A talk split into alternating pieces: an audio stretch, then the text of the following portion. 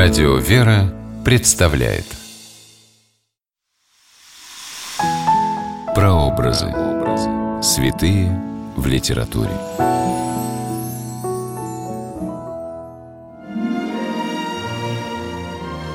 Много ли среди вас священников, которые подобны серьезным врачам?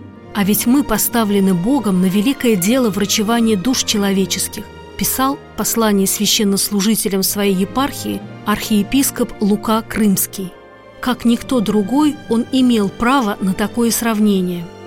Здравствуйте, с вами писатель Ольга Клюкина с программой «Прообразы. Святые в литературе». Сегодня мы говорим о святителе Луке Крымском и его автобиографической книге «Я полюбил страдания». Место действия – Россия. Время действия – первая половина XX века.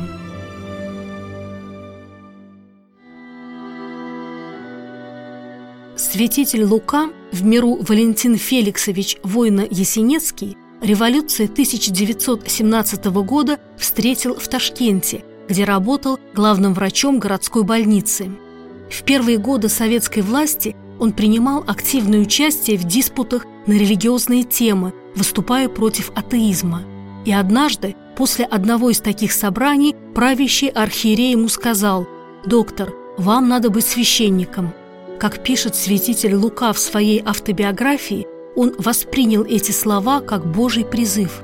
В ближайшее после диспута воскресенье архиерей рукоположил его в сан диакона, а через неделю возвел в сан иерея. Теперь по воскресеньям Валентин Феликсович служил и говорил проповеди в соборе, а в будние дни работал в больнице или читал лекции студентам-медикам. Коллеги по работе, профессора и студенты все удивлялись бесстрашию священника-врача, который в годы борьбы властей с религией приходил на занятия в рясе. Вот что пишет по этому поводу сам святитель Лука. Что поняли бы они, если бы я им сказал, что при виде кощунственных карнавалов и издевательств над Господом нашим Иисусом Христом мое сердце громко кричало «Не могу молчать». И я чувствовал, что мой долг защищать проповедью оскорбляемого Спасителя нашего и восхвалять Его безмерное милосердие к роду человеческому.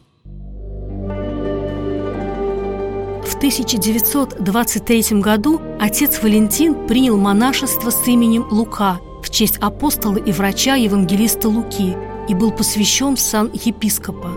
И в том же году его впервые арестовали – начались обвинения в контрреволюционной деятельности, тюрьмы, допросы, ссылки, но ничто не могло заставить святителя Луку отказаться от веры.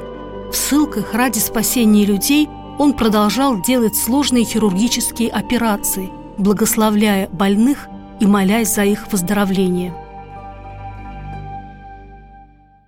Однажды уполномоченный по какому-то делу пришел ко мне в больницу – во время моего разговора с ним отворилась дверь, и в комнату вошла целая вереница тунгусов со сложенными руками для принятия моего благословения.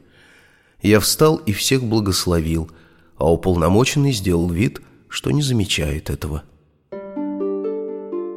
В 1940 году, после очередного тюремного заключения, святитель Лука был отправлен по этапу в Красноярский край – где встретил Великую Отечественную войну.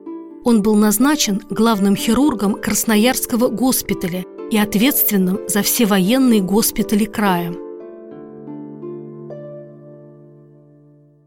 В Красноярске я совмещал лечение раненых с архиерейским служением в Красноярской епархии и во все воскресные и праздничные дни ходил далеко за город в маленькую кладбищенскую церковь так как другой церкви в Красноярске не было. Ходить я должен был по такой грязи, что однажды на полдороги завяз. После окончания ссылки в 1943 году владыка Лука получил назначение на служение в Тамбов, а через три года переведен в Крым.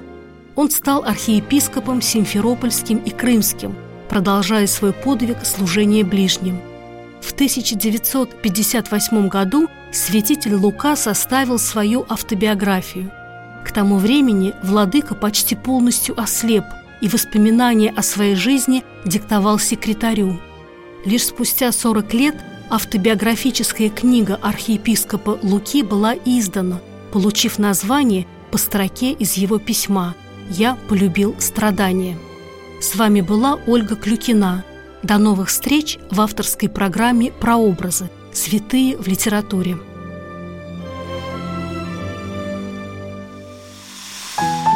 Прообразы. Святые в литературе.